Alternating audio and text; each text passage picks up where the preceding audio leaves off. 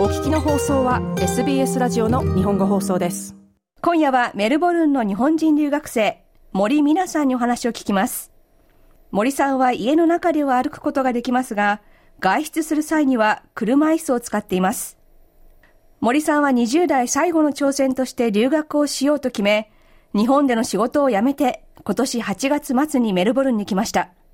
森さんの目にメルボルンはどのように映ったのでしょうか。まずはご自身の症状について聞きました。基本的に車椅子を使うのは外出時。なので家の中は自分の足で歩いて生活をしてます。歩けなくなったのが私が10歳の時です。突然、えっ、ー、と、歩けなくなって、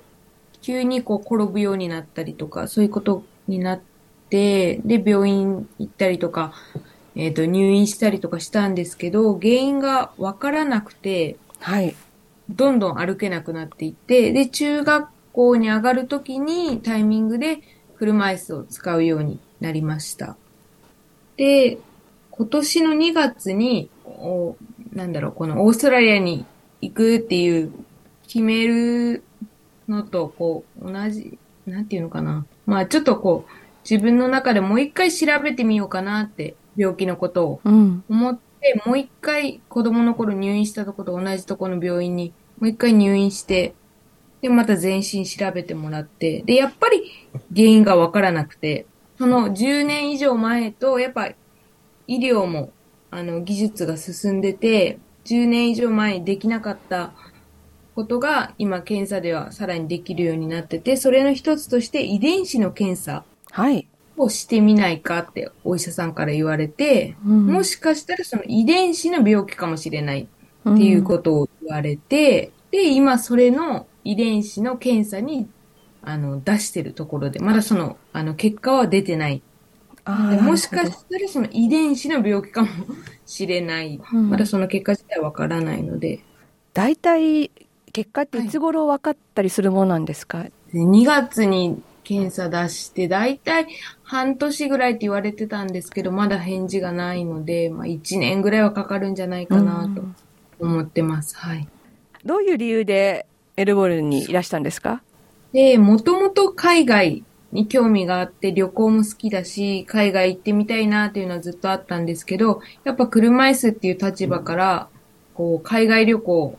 ってちょっとハードルが高くて、なかなかずっとこう挑戦できないくて、うん、どうせ行くんだったら思い切って、えっ、ー、と、留学っていう形で挑戦してみようかなと思って、で、私が、えっ、ー、と、来年、年明けて30歳になるんですけど、はい、まあ、20代最後の挑戦みたいなところもあって、思い切って決めました。アートやコーヒーが好きな森さん。直感で面白そうな街だと思い、メルボルンに来ることを決めました。どうですか？実際に来てみて。すごい、なんか刺激的というか、やっぱもうどこ行っても、なんかこう音楽を演奏してる人がいたりとか、まあなんか壁のあのアートだったりとか、うん、常にこう目と耳から入ってくる刺激は多い街だなって、うん、思います。まあ今回1年間の留学ということで、その不安というのはなかったですか？私の中での不安は英語に対する不安の方が大きくて、全然英語はできないので、そっちの方の不安が大きかったですね。オーストラリアは日本よりもバリアフリーが進んでるっていうことをもともと聞いていたので、生活の面というか、その車椅子で生活していく面では大丈夫なんじゃないかなっていうのが少しあって、安心というかまあ、うん、そうですね。どちらかというと英語の不安の方が大きくて来たっていう感じです。で、その、オーストラリアを選んだ理由として、その、さっき言ったバリアフリーが進んでるっていうところも一つあって、それをこう自分の目で見てみたいなって思って、やっぱ日本にいると、なかなかバリアフリーが進んでなくて、うん、困るなって生活で思うことが結構あって、で、それを私が行って、目で見て、あ、こういうバリアフリーがあるんだっていうのを見て、それを私が日本に持ち帰って、で、それを日本のバリアフリー化に役立てることができたらなって思ったことも一つあって。どうですか？実際にその外出されるときは車椅子ということですが。えー、っとですね、バリアフリーはやっぱりすごく多いなっていうか、一人でできることが多い。あ例えば、うん、トラムに乗ったりだとか、えっ、と、新型のトラムだったら一人で乗り降りは可能なので、うん誰かの駅員とかの手伝いを借りることもなく乗り降りができるし、あの、お店の段差とかもあんまりないというか、あ。うん。ちょっとの段差にもそのスロープがつけてあったりとかするので、やっぱそこは日本よりかは、えっ、と、生活しやすいとは感じました。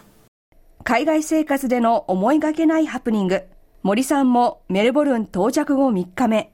語学学校に向かう途中にバックパックの紐が車椅子のタイヤに引っかかり、トラムの線路の上で動けなくなってしまうということがありました。そう、ああ、やばい、トラムも来るみたいな、あ、でも動かないっていうので、で、すごいその日雨も降ってて、もうどうしようと思ってたら、まず最初に同じ学校の、語学学校の友達が大丈夫？って声かけてくれて、で、ちょっとかかってるんだって言って、でももう本当にすごい力で引っかかってたので、その子もどうしようもできなくて、そしたらその周り見てた駅とかにいた男の人たちとかが、何人ぐらい、結局7人ぐらいみんな来てくれて、はい。みんな、とりあえず線路から移動させて、私のことを移動させてくれて、で、その絡まった紐を取ろうってしてくれたんですけども、どうやっても取れなくて、で、一人の人が近くにあったハンバーガーショップに行って、あの、ハサミを借りてきてくれて、絡まった紐をもう、ハサミで切って、なんとか歩道を行けて、車椅子が動くようになったってことがあって、その時駆けつけてくれた人の数にも驚いて、もう本当たくさんの人が助けてくれて、だからなんだろうな。まあなんかあったら、なんかこれだけの人が助けてくれるっていう、ちょっとこれからまだ来て3日目ぐらいでの出来事だったんですけど、はい。なんかここで暮らして1年間暮らしていくことへのちょっと安心もちょっと生まれた場面ではありました。外出時に車椅子を使うということで、森さんは家探しにも苦労したそうです。うーん、なんかちょっと悲しい話にはなるんですけど、その車椅子っていうことを伝えると、あ、ここの部屋は狭いからダメだよって断られたりとか、そういうことも何回かあって、でもそこ、そこはやっぱり、なんだろう、あ、あってから決めてほしいなって私としては思ってて、その私は家の中は歩き、歩くことができるので、外に車椅子を置きさえすれば、家の中は大丈夫っていうことをあって伝えたいけど、やっぱ文字として車椅子ですって伝えると、ああ、じゃあ無理だねっていうことが何回かあって、うん。そこの難しさっていうのはありました。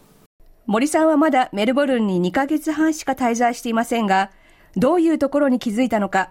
メルボルンと日本の違いを聞きました。日本とかなり違うところの一つとして、オーストラリアの方たちのフレンドリーさがすごくて、もう一日に何回も、あの、声をかけてもらって、ちょっと私がこう、坂を登ろうとしてたら、もう後ろから声かけてもらうとか、うん。なんかこう、スーパーで荷物を、あのー、バッグの中に入れてたら手伝いましょうかって、絶対一日に一人は必ず声をかけてもらう。それはすごく、こう、あの、ここのオーストラリアのいいところだなって思います。その、うん。知らない人でも話す、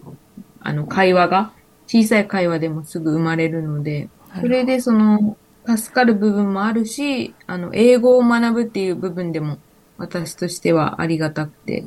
だからできるだけ外には出たいなって思ってます。本当に、電車とか、メルボルンの電車は、えっ、と、先頭で待ってると、あのーすぐ、電車の運転手さんがスロープを持ってきてくれて、その電車にすぐ乗せてくれるので、全然待つ必要もなくて、スムーズに乗りたい電車に乗ることができたりとか、あとはバスも、これ初めて乗った時にびっくりしたんですけど、えっ、と、バスの前方の方のドアの床がスロープになってて、車椅子がそのまま乗車できるってなってて、あ、この、この形は日本になくて初めて見たので、これがあればもっと日本でもスムーズにバスって乗れるよなって思ったりとか、やっぱ、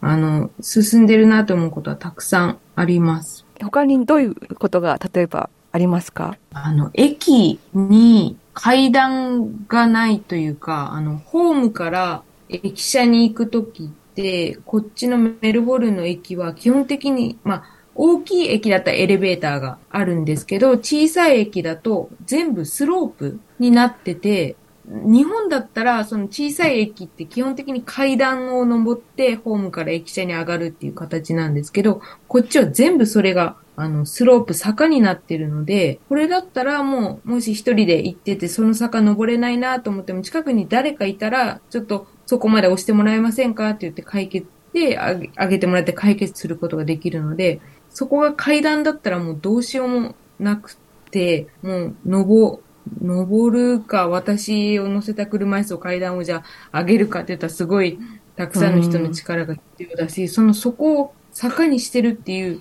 だけで、あの、ハードルが下がるなと思って、まだまあ全ての駅を見たわけではないんですけど、私が見た限り駅はそうなってたので、あ、なんかこう、初めから、なんだろう、問題を取り除いて設計されてるじゃないけど、生活は、はい、しやすいですね。うん、メルボルンの日本人留学生、森美奈さんでした。森さんは1年間語学学校に通った後は、オーストラリアで働く経験もしてみたいと考えています。そのための準備として、英語を勉強するほか、最近はメルボルンの日本語補習校でのボランティアを始めたそうです。もっとストーリーをお聞きになりたい方は iTunes や Google ポッドキャスト Spotify などでお楽しみいただけます。